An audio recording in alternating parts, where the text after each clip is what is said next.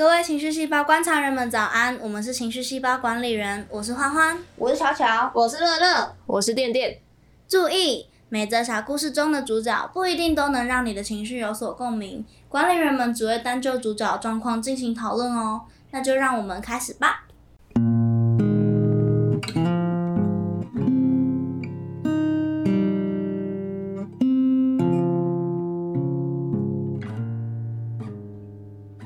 故事来喽！国小一二年级的月考科目就只有国语、数学两个科目，印象中还有上表演课。到了三年级，多了社会、自然、英文，表演课就消失了。国小毕业，大部分的人都会直接读同名字的国中，只有少部分读其他学校。我的国中被外人称为“流氓学校”，但我一直。一直很喜欢国中时期的时光，不过今天不是想聊这个。学校的程度是普通偏低，如果你的成绩普通，那会在班上的中间；如果好一点点，真的只是一点点，就会在前十名。但前面的人都知道，是学校题目太简单，如果出去跟别人比，一定死。在国三的时候，大家努力读书。后面的人努力读书，希望有个公立高职；前面的人努力读书，希望可以去台北。对，去台北。我们都知道，台北有的资源比基隆还要多很多很多很多，师资也比基隆好，所以我们努力读书，希望可以挤进台北。当然，有些人只是想要离开家里。班上有个女生，她每次段考都是第二名。而我的名次则是一直乱跑，因为我讨厌自然科，大概落在五到十名之间。但每次会考模考结束，我永远是班上第二名，那个女生是第三名。只因为我有拿手的科目可以让我得到 A，而她永远都是一堆科目 B 加加。我永远记得在会考分数出来的那天，班上刚好上电脑课，大家一起查询。我查出来，看到我的成绩，开心的跳起来。第一句话是：“我可以去台北了。”而那个女生哭了。她的第一句话是：“我离不开基隆了。”上高职后，我对于去台北公立读书感到很兴奋。对国中的我来说，英文根本不是问题。但没想到高职英文课本打开来的单字，我都没有背过。对我来说，背单词是一件很吃力的事情。我比较喜欢文法，因为那很像在背数学公式。除了要背课本单字外，还发了英文杂志，永远记得它是英检中级程度。打开来没有任何中文，要背课本单字已经很吃力了，还要看懂杂志，背杂志单字已经超过我的负荷，直接放弃英文。到高三才临时抱佛脚。无聊跟朋友聊天，才知道，我一直天真的以为大家都是小三才上英文课，国中只会上课本，没想到大家小一就上英文课了，国中就有杂志了。高职毕业上了科大，跑去台中读书，我没有想到我会那么怀念台北。高职时跑出去看表演、看展览的次数，真的比上科大的我。相差非常多，很多时候我想要看表演、听演讲，但永远都笨在台北。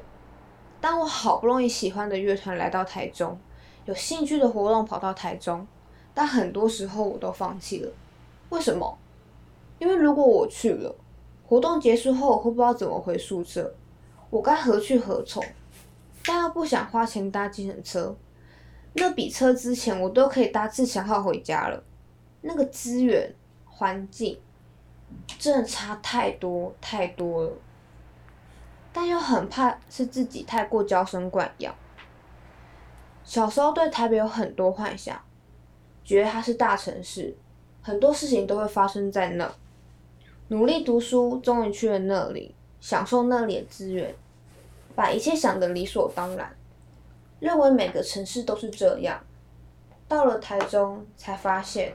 并不是，有时候我会想，当我在台中就这样了，那其他地方怎么办？十九岁的课题，我改变不了现况，只好改变自己的心态，但我不知道该怎么办。我很认同朋友跟我说的，要好的环境和心态，才会有好，才会有更好的设计。最近也很常对自己说，好好生活。结束了，好多、哦，超级差你，好杂念哦。没有错。我觉得主角会就是产生这些很就是嗯的情绪，是因为他认知到原来大家的世界都长得不一样，就像是他那时候拼了命到了台北，然后认知到自己跟台北的差距，又又又或像是他到了台中，然后认知到台中跟台北的差距。嗯，对，因为我觉得这种东西就很像是，因为我自己本身是南部人，然后我也是来到台中念大学，然后我来台中的时候就是，嗯，好不一样，为什么大家都这么守交通规矩？就是你知道在，你知道在高雄红灯不右转会被按喇叭吗？不要，对，在高雄你红灯不右转会被按喇叭。天哪！那时候好怕你们店店好怕哦店店来高雄找我玩的时候，店店第一句话就是这里人都乱骑车，没有人 care 对方哎、就是大家都是想转就转哎、那我店店有咆哮吗？咆哮店店有我已经出现吗放？弃咆哮，你知道吗？他们太 freestyle 了。我们这次还乱骑车，然后台中就是大家都是至少安全帽都是四分之三，高雄你不要看到四分之三，你看到瓜皮就要偷笑了。哇我们都会不戴安全帽出门了，那你到台中有就哇哦的感觉？就是哇哦，大家怎么都没有骑野猪啊？就我我觉得我我要提一个，因为就是小时候幼稚园的时候，老师要教你认左边右边的时候，他都会说。小朋友知道右边是哪边吗？举起你吃饭的手，吃饭的那一边就是右边。然后干你俩拎走嘛是左撇子，尴尬。然后你知道我就是举着我自己的左手，然后看着我左手，嗯，右边。然后就是导致这个观念深入我的心，然后一直到我国中的时候，我才彻底的把这个比较改掉。然后到现在偶尔还是会出现一些，就是有时候要出去玩，我后座的人帮我看导航，他就是哎、要要右转，然后右转哦，吃饭的时候右转，哦，走哦，往左边过去直。接往过去。要 那就是不带转抓到哦。没有，所以会不会就是这种认知冲突？那这种认知冲突，它算什么样的情绪？就是迷惘了吧？嗯，所有东西都混在一起，朦朦胧胧的。哦，我没有在讲歌词哦。什么我我想到他说他高中有杂志，这让我想到我高中的时候也有英文杂志，就是然后我附近有一个普通高中，然后我是读高职，然后我有个便利商店，早上大家在那边买早餐或是印作业，我就眼睁睁看到那个普通高中手上拿着英文杂志，跟我书包里面的英文杂志程度竟然一模模一样样，我内心真的是，哈，为什么？怎么会这样？就是我觉得不应该这样啊的那种感不然应觉。该怎样？你觉得你你一定要更难是不是？你瞧不起那本英文杂志？不是，我觉得普通高中的人的英文程度应该会比高职再更难一点点。我觉得我应该要再简单一点点才对。什么偷懒心态？所以你觉得你是生气？为什么我要选的跟他一样难？我，因为这样的话，我去跟英文老师讲、欸，哎，那你困惑、你迷惘这件事情到后面你英文学不会的时候，你有没有感到很挫败？我最后就放弃了，我不要学英文了。哦，我到现在英文还是很烂，就是我英文只有国小、国中程度。我就看到哦，反正我不是高中生，我干嘛读懂这个英文杂志？天哪！我已经自暴自弃。哦，因为你找不到答案，他就变得很挫败，然后你就放弃这件事情了。嗯，可是迷惘会有答案吗？我觉得迷惘没有答案，我觉得迷惘跟就是困惑这种东西，我觉得蛮像。但我觉得迷惘跟困惑不同的地方在于，有点像是今天欢欢我跟你考试，然后你考一百，然后我考，然后可能考八十、九十，随便，就算我考比你低，困惑有点像是，哎、我怎么比你低？呃，怎么会这样？这样子。但迷惘是，哦，我大概知道为什么我会比你低的原因，可能是我读书读的不够认真，这个数学公式我没有背起来，或什么什么的。但就会为什么我背不起来？为什么会这样？就是你知道答，呃，问题在哪里？对但你不知道答案。对，没有，大概是这种差别。可是，嗯，可是其实公式，公式这种东西，就是你也知道，你只要继续背下去，你一定会背起来的。对，但你为什么那个时候会产生迷惘呢？是你觉得明明可以不背公式，还是明明可以背起来，还是什么？就可能我认为我背起来了或什么的，但考试考出来就是我没有背起来，那是不是你看这个公式看的不够多遍？有可能。那是不是其实所有迷惘的东西都是因为不够多？就是当你就是就是当当主角现在只是在基隆，他没有见识到台北人的学习方式跟他不一样的时候，他会在这个时候产生一次迷惘。然后当他熟悉了台北、基隆两边的生活之后，到了台中又是第三种方式，他就又、哦又有一个新的东西，就又迷惘了一次。所以他的迷惘其实是来自于他不够认识这个世界的多种样子。哦，他哦了解，如果他见的够多，去了够多的县市，去了够多国家，也许他就渐渐不迷惘，就讲难听点，就是如果他活得够老，够了。经验够多，可能就不会再对这种事情会大惊小怪，他就会意识到这是每个地方的民情不一样，然后会养出不一样的一批人，这样。那那种人生目标、人生目标的迷惘呢？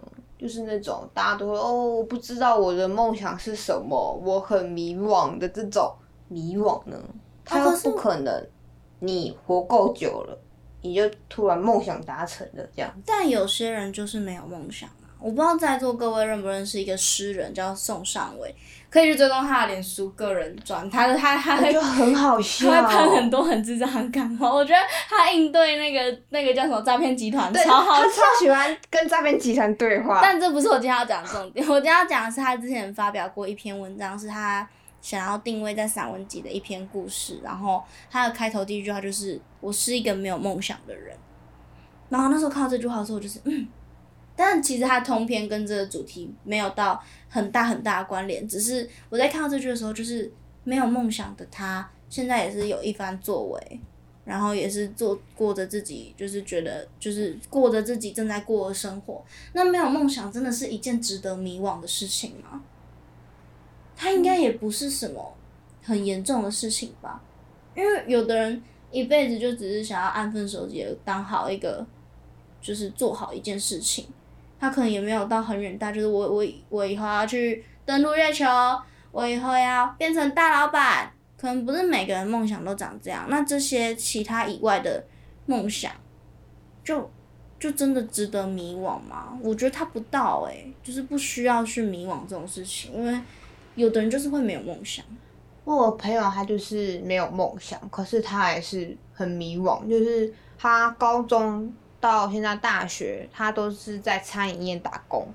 然后因为台北的餐饮业，反正时数够多，然后时薪都够高，他一个月可以赚三万块。然后他就突然觉得，我一个月如果我不上学，我可以赚三万块，那我干嘛上学？我干嘛还要去找其他工作？为什么我就不洗碗，然后送餐，这样做一辈子就好了？可是他又会觉得这样自己很难挪，就是很烂，然后他就会很不知道他未来是不是真的要继续这样子做这种工作吗？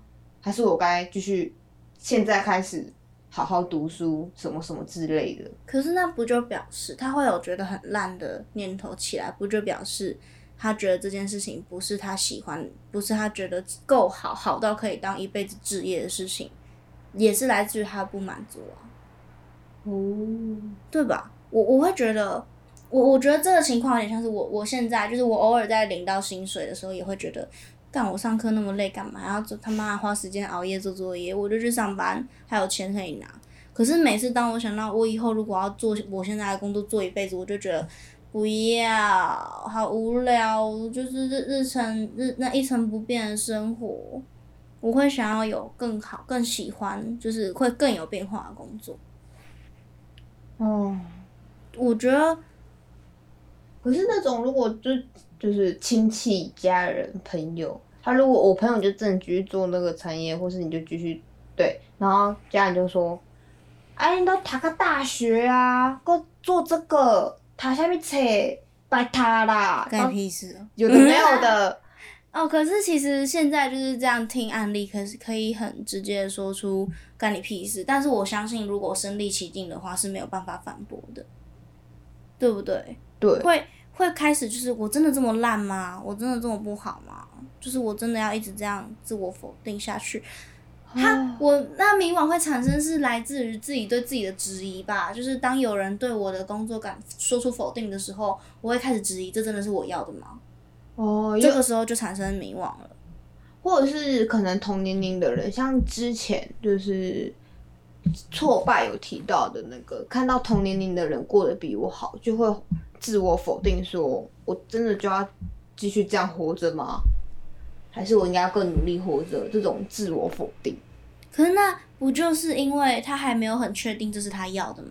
就回到我刚刚讲，你那个朋友不就是因为他觉得这不是他最值得的工作，所以你这些东西追本追根究底，他其实还不知道自己到底有没有目标啊。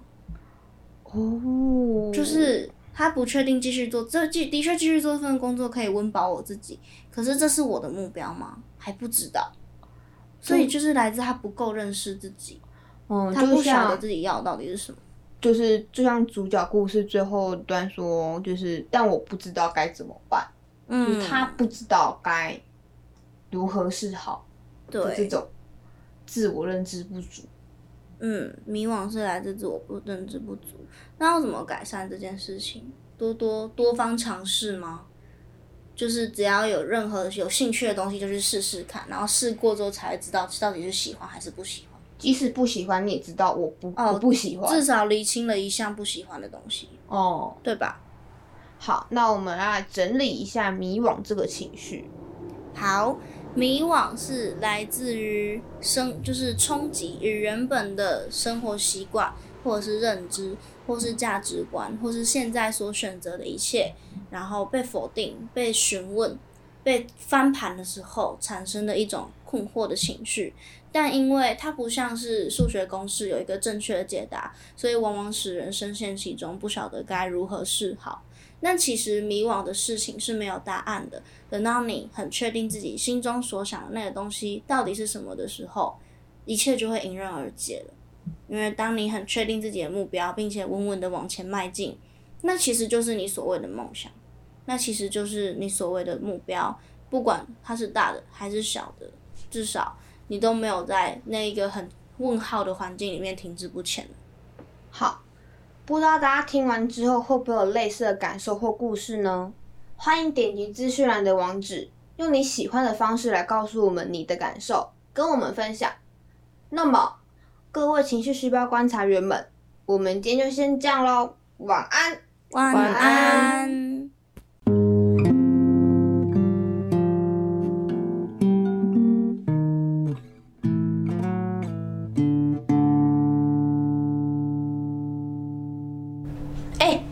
等等先先不要关，先不要关。